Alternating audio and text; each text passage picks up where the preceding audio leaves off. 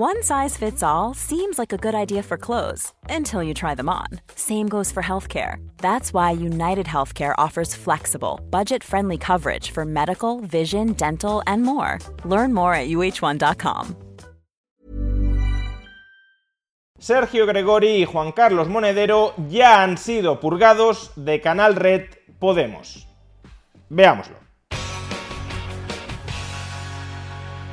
Hace unos días analizamos en un vídeo las muy polémicas declaraciones de Juan Carlos Monedero en una entrevista concedida al diario El Mundo, en las que criticaba a Canal Red por haberse convertido en el órgano de propaganda oficial de Podemos. En esa entrevista, de hecho, instaba a Podemos a descanalizarse y a Canal Red a despodemizarse y a los pocos días de que se publicaran estas declaraciones de Monedero en el Mundo, Sergio Gregori, uno de los cofundadores junto a Pablo Iglesias de Canal Red, utilizó su tribuna en Canal Red para dirigir las siguientes críticas tanto contra Canal Red cuanto contra Podemos.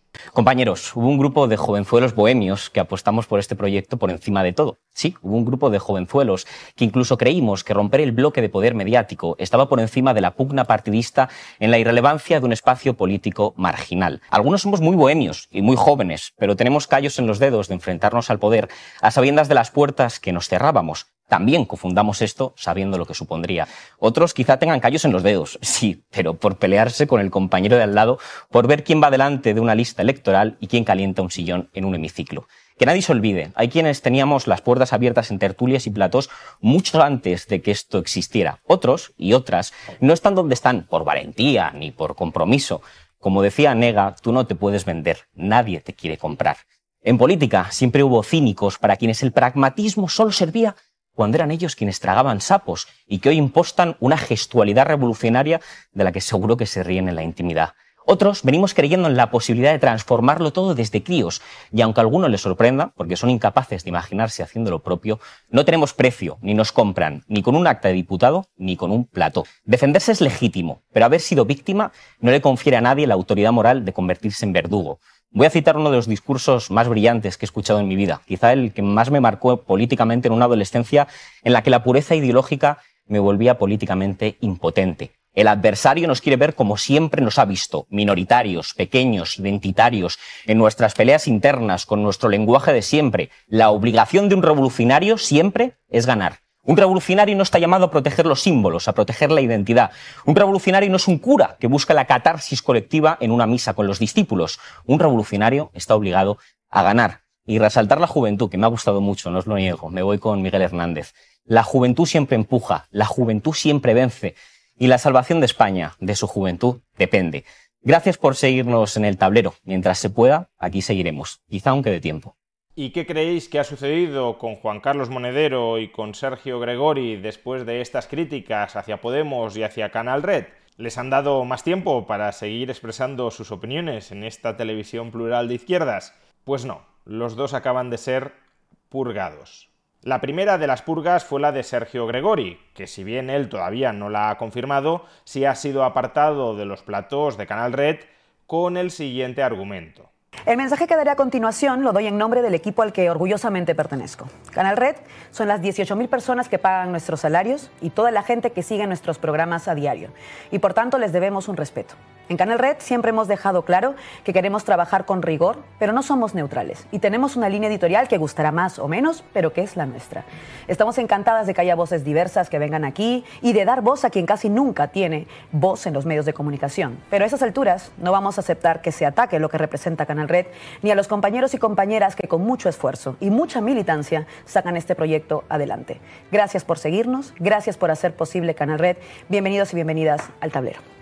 Las críticas de uno de los cofundadores de Canal Red contra Canal Red por estar convirtiéndose en un órgano de comunicación de Podemos no pueden ser toleradas dentro de Canal Red y por tanto los dueños de este medio de comunicación deciden echar, prescindir, purgar a uno de sus cofundadores, a Sergio Gregori.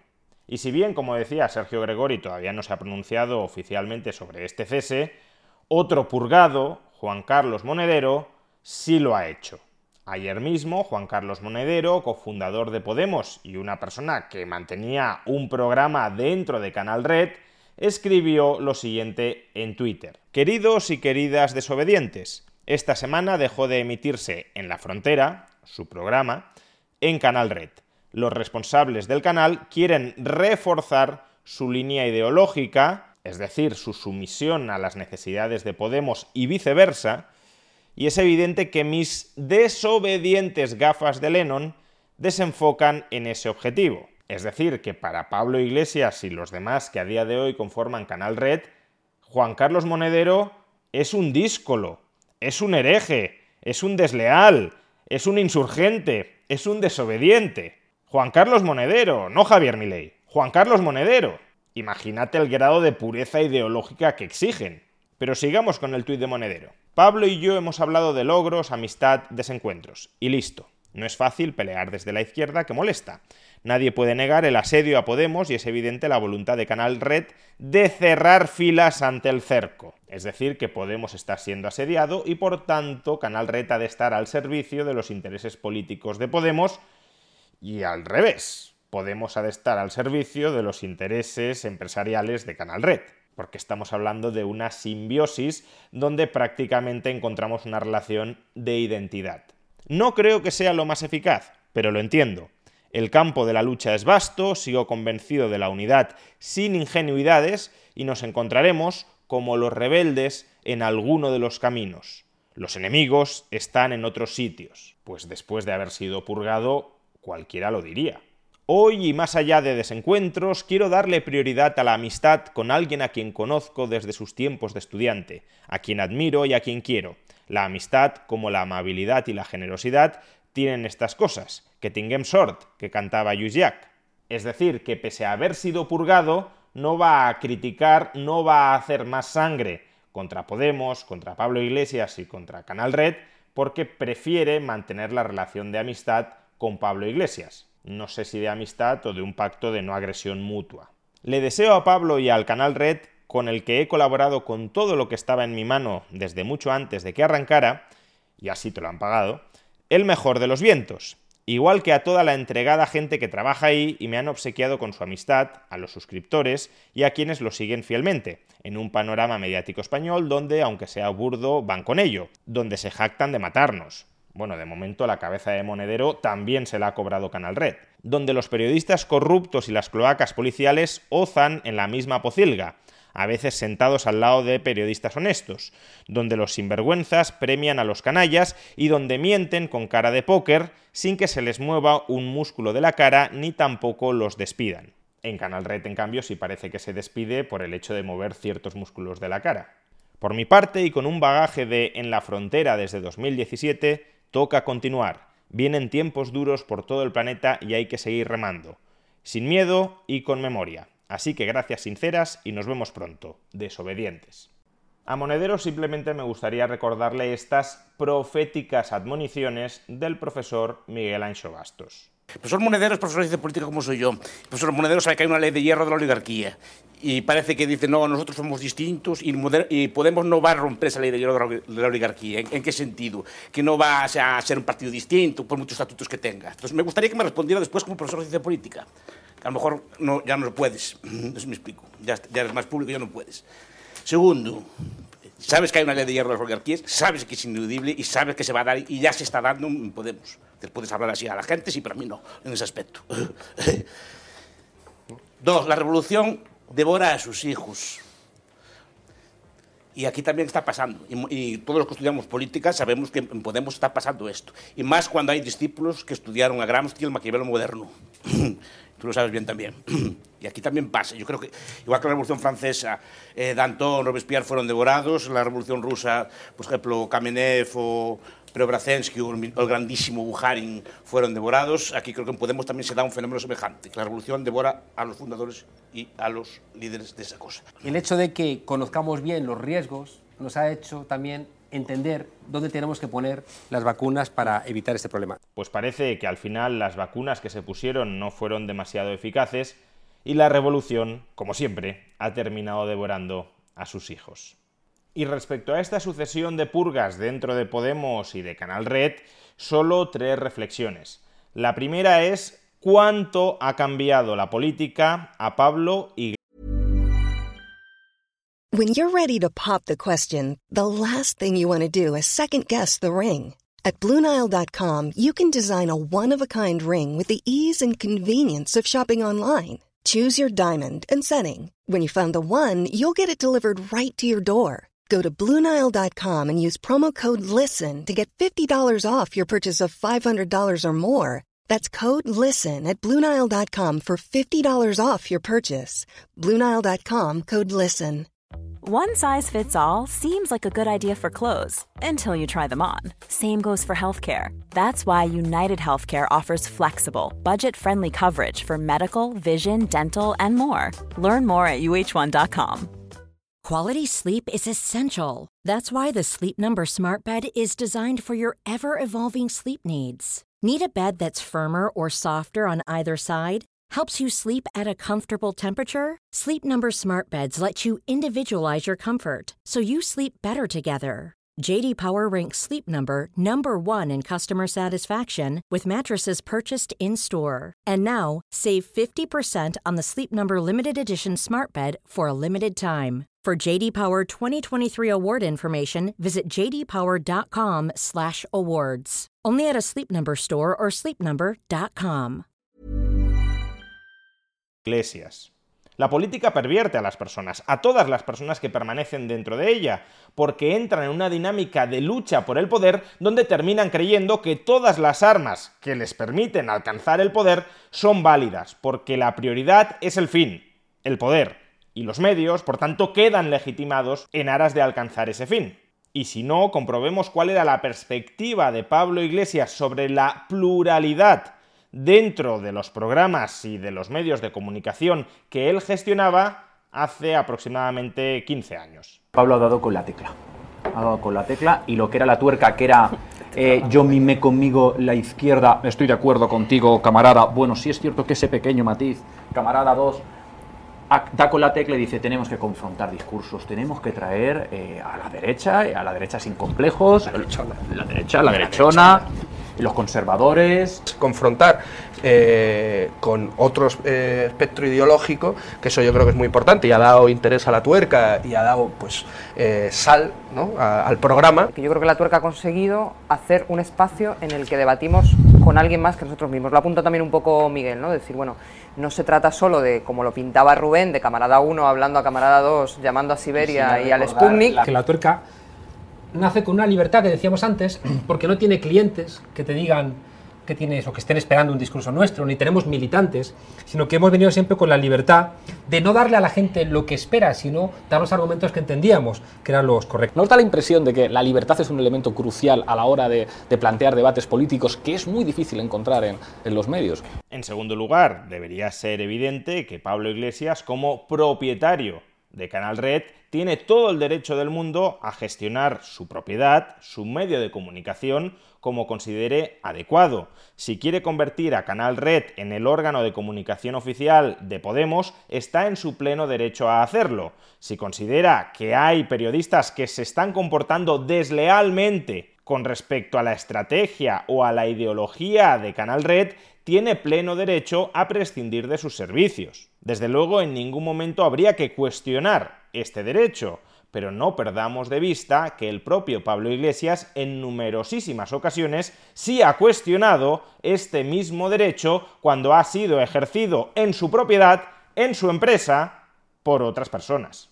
Tomando como referencia pues, lo que han hecho en Ecuador, en Argentina y en Venezuela, y decir, mire usted, si la información es un derecho, en la medida en que un derecho se convierte en susceptible de mercantilización y en susceptible de ser una propiedad privada, se convierte en un privilegio.